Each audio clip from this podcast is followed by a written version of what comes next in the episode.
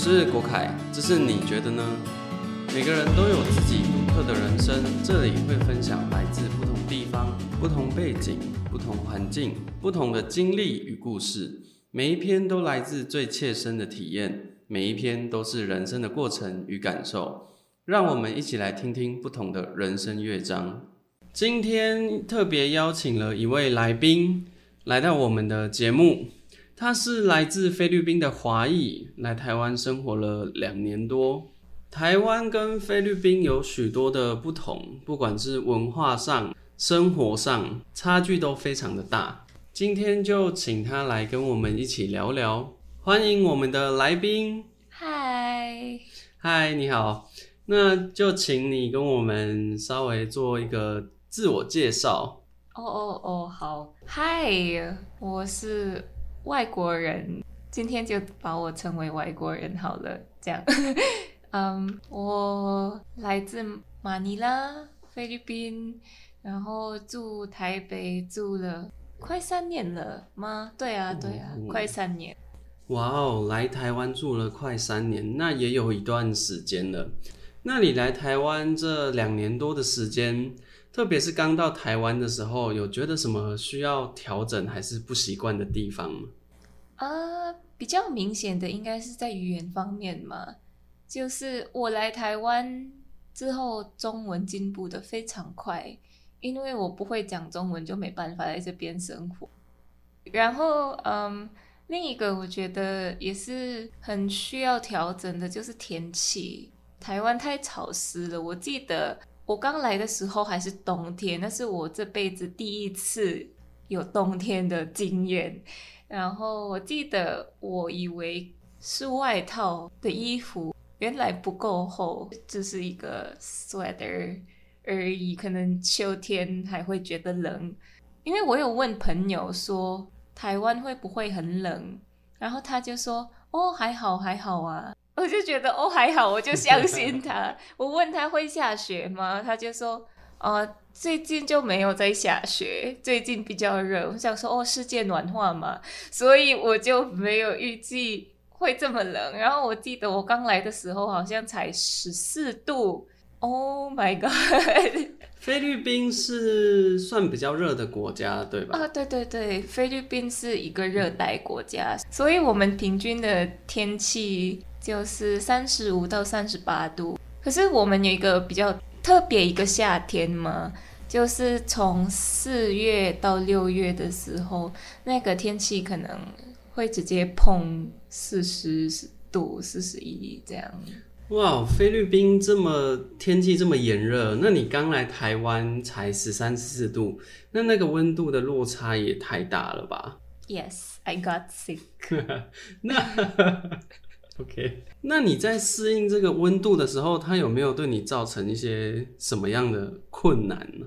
呃，我觉得好像那个感觉是要重新学习呼吸，好像一个人要准备在水里生活，要训练肺一下。没有没有，很认真。就是我觉得我在吸气的时候，我这边鼻子都湿湿的，然后我。一直以来就没有那个哦，会过敏呢，还是流鼻涕这个困难。可是来到台湾就马上有。哇，所以你刚来到台湾的时候，其实是连呼吸都不太容易的。对。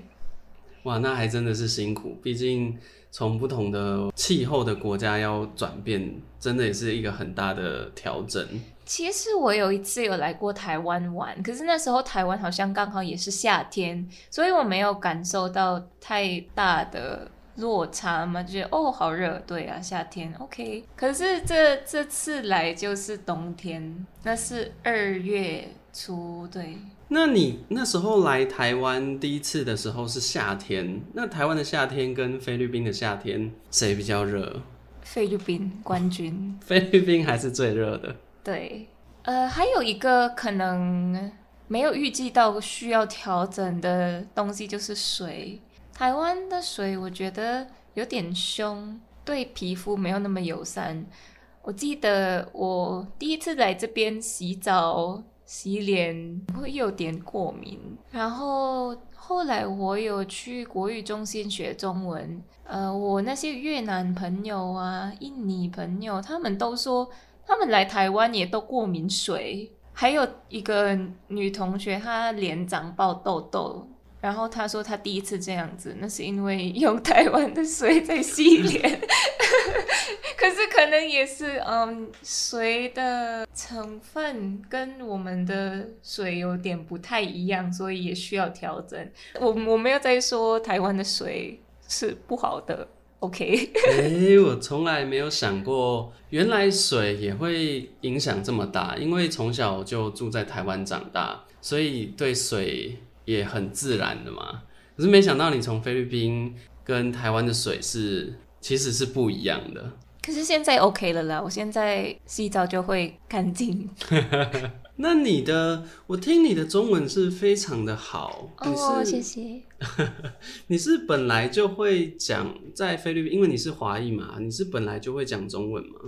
啊，我们在菲律宾华裔通常都是讲福建话，呃，那个可能跟台语比较接近，可是它是比较特别的福建话，你不能说它是福建话，它应该是菲律宾式的福建话，因为。呃，那个就是三个语言混在一起了嘛，就是福建话、菲律宾话、英文，然后语言换来换去也没有人发现。我觉得如果你叫我们只有用一个语言，比如说完全菲律宾话还是完全福建话这样子，可能会比较难。哦，就是你们已经很习惯在生活中夹杂两三个语言。对对，两三个语言就是很很习惯、很自然的事嘛。那这么一说，我就有点好奇，福建话是怎么说的？可以讲一两句让我们听听看吗？呃，我要我要讲什么？好，那我来讲一个我们来试试看的词好了，的一句话。好，OK。比如说我们要问别人吃饱了没有，中文就是你吃饱了吗？台语就是你假爸喂。那福建话怎么说呢？假了吧。哦，假了吧？对，我讲的是对的。为什么你你说的好像有点不一样？就是你吃了吗？你假了吧？哦，好有趣哦。那个吧，其实那个是菲律宾话。哦，原来所以我是说，对对，他已经混了。哦，原来是这样，就是它是有一点类似，像刚前面就是那个假了。有点类似，但是其实不太一样。然后可能中间还会掺杂一些菲律宾的风格语言。对对对。哦，那中文会说你好，那台语就是你好。福建话要怎么说你好呢？呃，Hello，没有没有没有，应该应该也是说你好之类，可是那个听起来超不自然。我们。通常都是说 “Hi”“Hello”。哦，因为菲律宾算是英语系的国家，呃，也是有菲律宾话啦。可是菲律宾话跟英文也是混在一起用的。哦，所以福建话算是华人才会讲的语言，比较不会用福建话去跟其他人。啊，对，应该是没人听得懂。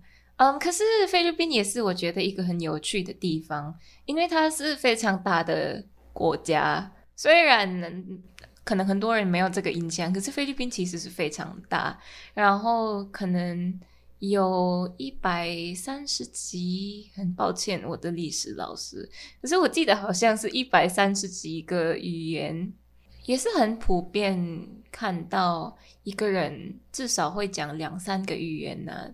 英文、菲律宾话，可是除了哪些？呃，除了那些，可能还会讲那一百三十五其其中一个，还有可能西班牙文啊，这样。因为菲律宾是很多人的殖民地嘛，有四百年的殖民历史。哦，所以菲律宾原来有一百三十几种语言，很难想象。像在台湾普遍在用，大概就是。中文跟台语就没了。那你这样子，你们不是已经双语了吗？对，我们是双语国家。在我的记忆当中啊，去菲律宾大概都是度假，所以其实我对菲律宾也没有太多的了解。哦，因为我们国家是那个什么 archipelago，那个很多岛，中文怎么说？很多岛就是很多岛的国家。群岛 or 千岛？Where's your Chinese？等一下。哦，所以是一个群岛国家。对对，我还以为我中文就比你好了。呃，所以对对，它是群岛国家。呃，我们有七千多个岛，那意思说很多海边，所以很多人会来菲律宾玩，去菲律宾玩。哇，有七千多个岛，我都不知道菲律宾原来有这么多岛屿。对对，没有跟台湾一样很很可爱。所以台湾是真的蛮可爱，也很可爱的一个地方。对对，呃，菲律宾其实是很大，我刚好像有提过，菲律宾是非常大的国家，它其实是。比，比如说南韩跟北韩放在一起，菲律宾还是比较大，还是意大利跟意大利比起来，跟英国比起来，菲律宾大很多。这样，原来菲律宾这么大哦，我以前都不知道，原来菲律宾这么大。其实很多人不知道，因为可能不知道谁在画那个世界地图吗？对，呃，可能。我不知道哎，不知道为什么。可是我也是在长大的时候一直有印象，说好像我们是小小可爱的小岛国家这样。然后看到地图发现，哇，其实不是，我们很大一片地，光是南部那个大岛就已经比爱尔兰还要大了。然后人口也是破亿，然后有不同不同的语言跟文化。所以也是很多元的一个国家，听起来是非常丰富啊。那像在这样子的地方长大，这么多不同的文化、不同的语言，那你们在接受教育的时候都是统一的教育吗？呃，因没有哎，不是，我不能说其他地方怎么样，因为我只住在马尼拉，没有离开过马尼拉。呃，而且我是住在马尼拉的华人区，所以非常保守的一个地方。我我也是去念华人学校啊，然后受到的教育，后来发现跟大学同学比起来也是蛮。不一样的那边那时候来算比较严格，可是现在好像没有了，因为看弟弟妹妹的经验跟我的也是不太一样。可是传统华人教育那些要尊重老师啊，当然尊重老师是好的，可是就不能不听话、罚写啊，这个经典文化也是都有。所以那边的罚写跟被打也是很常见的事情。对，尤其是以前，现在好像打不行了。哦，对对对，台湾现在打也不行，就是爱的教育嘛，提倡爱的教育，所以就开始减少那个打骂的。但是我发现有一个小小的后遗症啦，就是因为我有很多的外甥嘛，嗯，然后我看到他们虽然比较没有被打。可是他们的罚写跟功课是多到非常惊人，好像快写不完的那种感觉。他们的目标是处罚吗？是是是处罚。所以华人的学校算是也比较是传统的教育。那在这样的传统教育中，让你最印象深刻的教育是什么样的？就是非常非常长。就是一天花很长的时间在学校，在教育上。我记得那时候早上六点半、六点四十，我大概已经在学校了。然后是七点十五上课，可是上课前还有很多有的没的，像是唱国歌跟校歌哦。然后七点十五就直接上到五点半这样子。也太血汗了吧！这个是这个是 是在公司上班吗？没有没有，他比公司上班还要久啊！比公司上班还要久。为了教育，为了未来，是一个血汗式的教育。对呃，然后我觉得印象最深刻的应该就是我在编鸟的经验吧，因为我也是小时候很害羞，不敢跟老师讲说。我要上厕所还是什么？可是那也不是没有原因，因为我有一些老师就是会说啊，你干嘛就是为什么没有下课的时间去上厕所？为什么要等到上课才上？这样，所以因为我不想被骂，尿尿啊、便便，抱歉，我们在吃饭的观众，什么都要憋，什么都要憋哦。那听起来有点残忍。虽然在台湾好像没有那么严格规定说上课不能去上厕所，可是按照我的经验下来，也很少人会在上课的时候说要去上厕所，因为就像你刚说的，会被老师质疑嘛。对呀，甚至是有有有一次，我有一个同学就不小心在上课时候尿尿，在裤子尿尿，真的已经到极限忍不住了，水库已经要泄洪了。对。到这个程度，那真的是有点太太过分了一点了。可是因为那个经验，我就憋得更认真。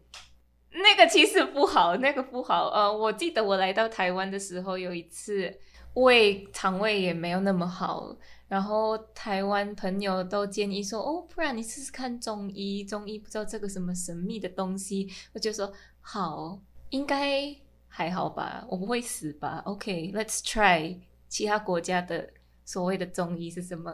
然后那个我觉得很特别，我一开始还以为他是诈骗集团，因为那个周一的医生就是戳戳我的手，然后说：“哦，你肠胃很多，就是以前憋的东西。”把脉，他在帮你把脉。哦哦，那什么？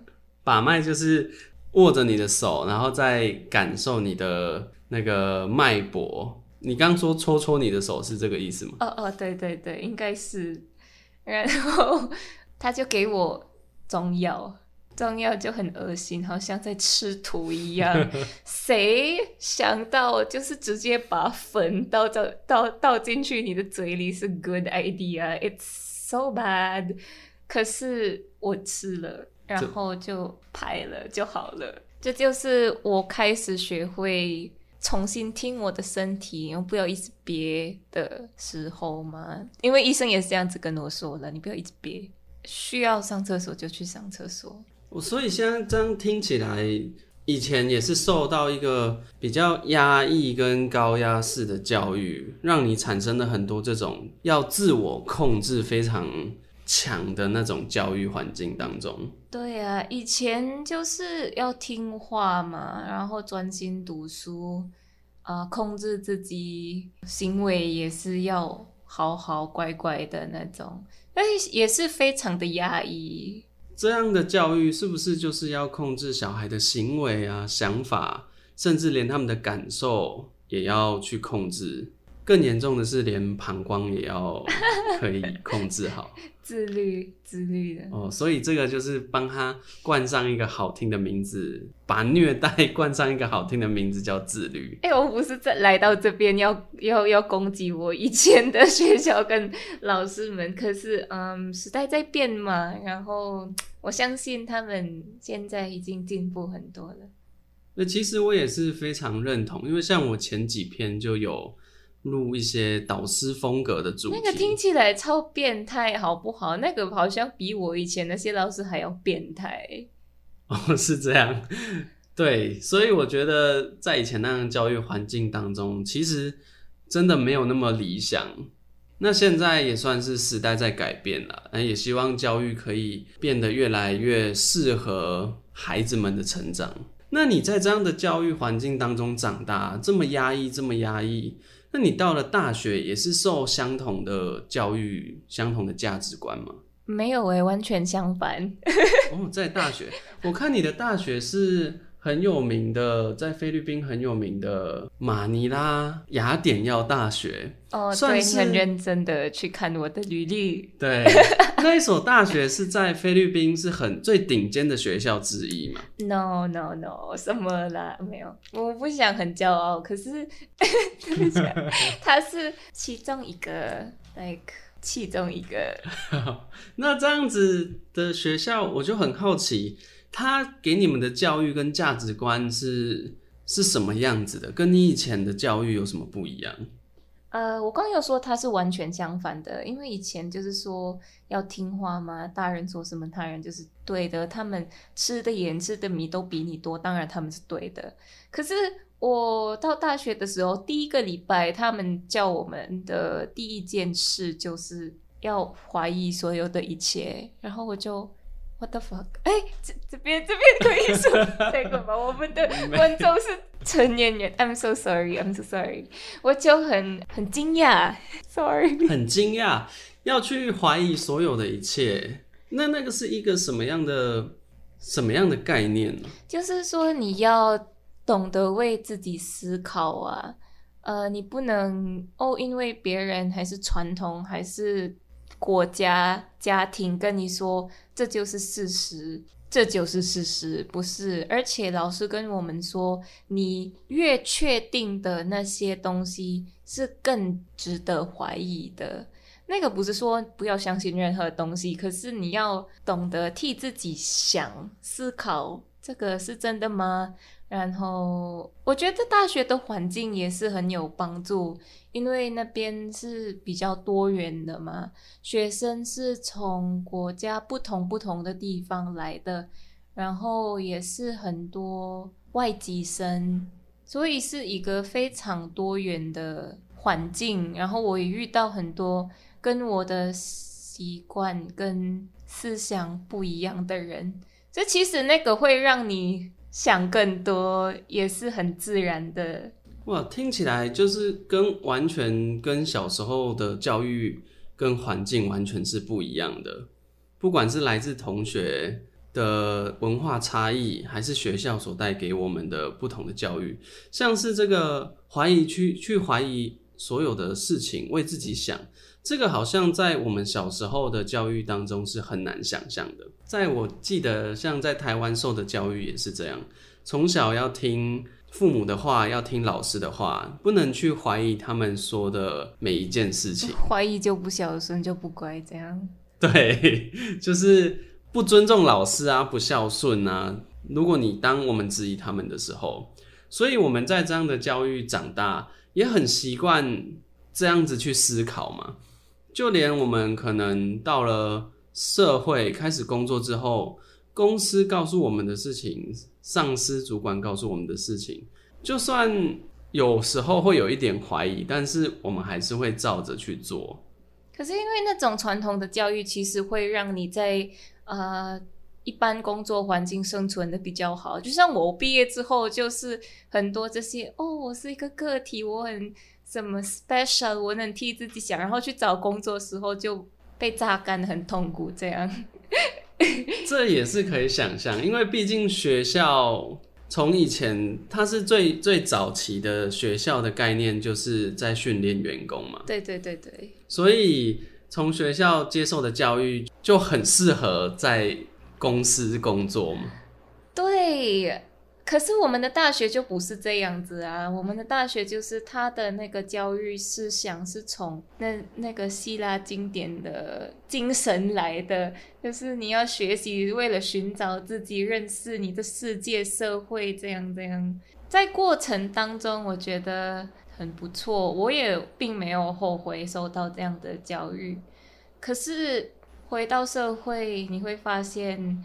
没有空间让你这样子咪咪兮兮想想这样，所以 呃会比较痛苦。对对，因为像一般去工作，如果怀疑公司或是怀疑上司长官的话，可能就没有办法。还是怀疑公司的目标啊？然后如果说我在这边工作，我有薪水带回家，没做没错。可是如果帮这这家公司赚他的钱呢，会不会造成什么环境污染？还是其实？这样子会压榨其他员工，我支持这样子的制度吗？什么什么就会想的比较多，然后你就不知道你的责任是从哪里开始，在哪里结束。而如果你没有受到这样的教育，就上班下班度过一天就好了。对，就是比较单纯。可是因为你受过这样子的教育，就会开始去怀疑很多事情嘛，思考的也会比较多。但有时候也是跟现实比较矛盾的地方是，好像很难有空间去做这样子的发挥。像是我们在公司嘛，如果我们不照着公司的方案去做，可能就没办法领到薪水，就是会丢掉这份工作，没办法领到薪水。但是我们又很需要生活，又需要薪水，所以我们就必须接受这样子的价值。有很多哲学家其实会说，你不用变成那个钱的努力嘛。可是我觉得我在这个人生阶段还没有准备好要脱离这个社会。You know, I mean, it's nice. 如果有一天我可以住在山上，然后不管这世界在发生什么事情，哇，那也多好。可是现在好像我还没有 ready 要去，哦，还没有往那边发展，还没有准备好要脱离人类的社会。对，I'm joking. OK. Half joking，一半一半一半。那也希望我们就是可以找到更适合自己的生活方式啦。那你现在在台湾，你还在读大学？哎，你还在？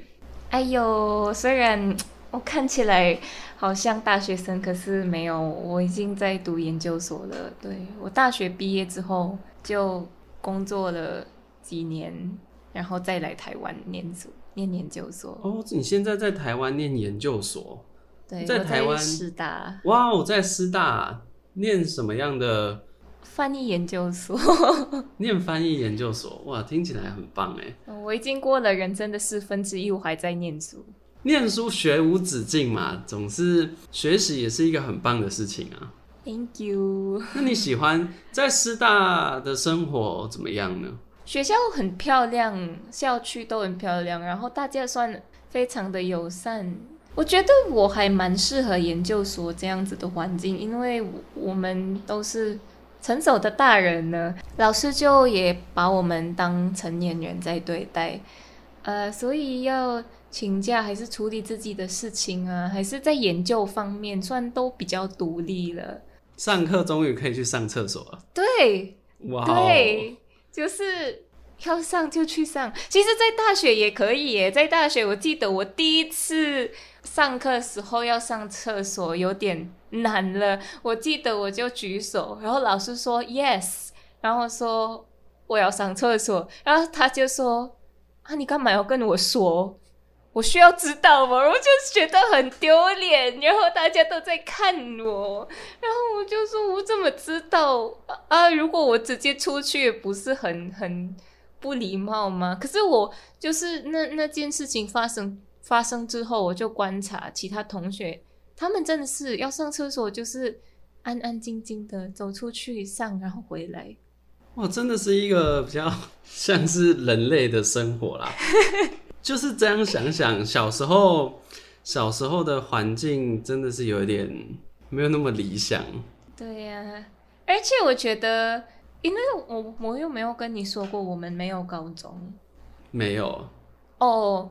对，那时候我们我我啦，现在菲律宾已经有高中了，可是那时好像二零一八还是一九年才开始有高中，所以我十六岁就念大学了。哇，十六岁就念大学，十六岁我才刚高一还高二吧？嗯，对，如果我们有高中，我应该也是高一，but but no。你们几岁从大学毕业？我是二十岁从大学毕业。可是那个 range 可能是十九岁到二十二岁都有，十九岁到二十二岁哦，那也真的是很年轻哎。像在台湾，一般大学毕业大概都是二十二岁左右了。听起来也比较健康。老实说，因为我觉得你要念大学，大学的制度跟中学是完全不一样嘛。我觉得也需要足够的成熟。总之，教育就是不断的在改变，就是跟我们的社会还有人生一样，就是希望它是往好的方向在改嘛。我也希望，也对下一代比较好啦，也不希望他们再受到这样子压抑的教育。你来台湾两年多了嘛？那你觉得台湾这个地方怎么样呢？非常的方便。最方便的，我就是在一点点就爱上捷运了，你知道吗？这再个一点点。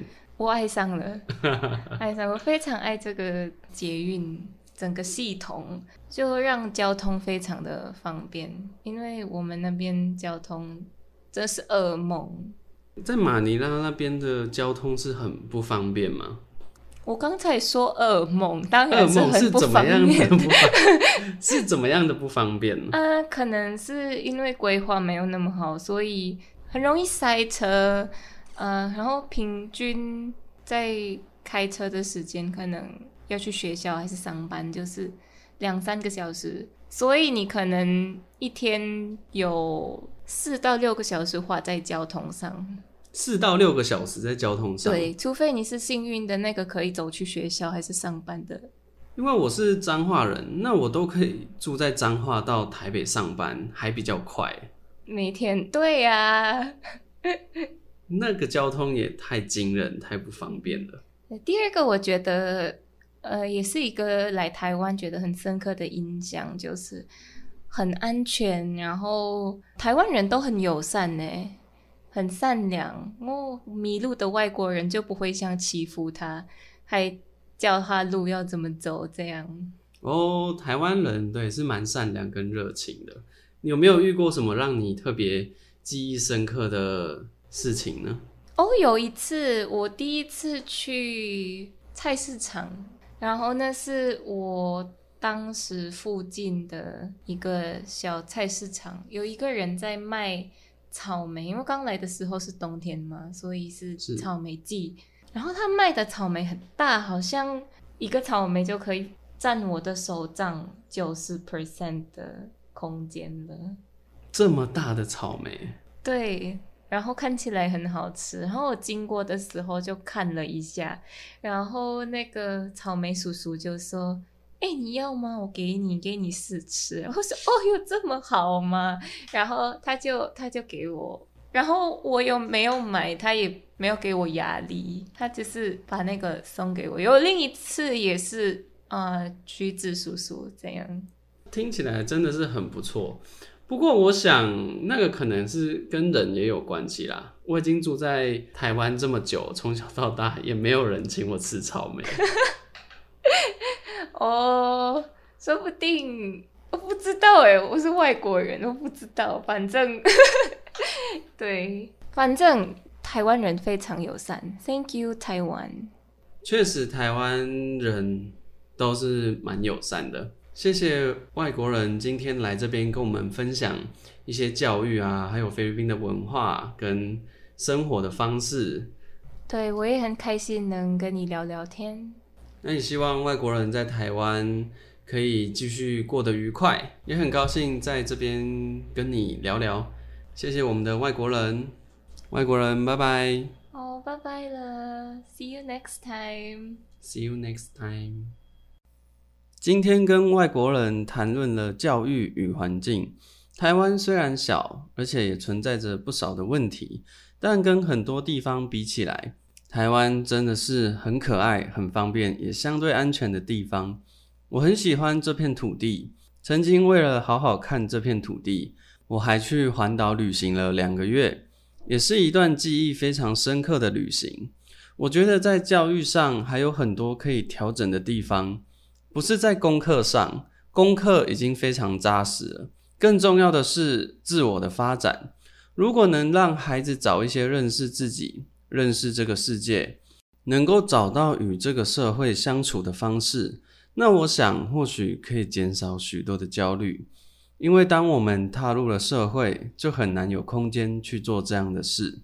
所以有些人到中年甚至暮年，都不知道这一辈子到底做了什么。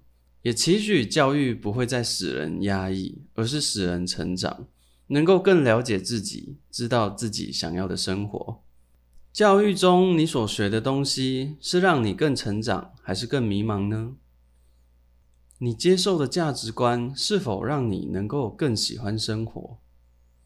遇到疑虑时，你是接受还是批判？如果是你，你会怎么做？你觉得呢？希望这次的分享也能让你有深刻的思考，有深刻的感受，能够享受其中。我是国凯，下次见。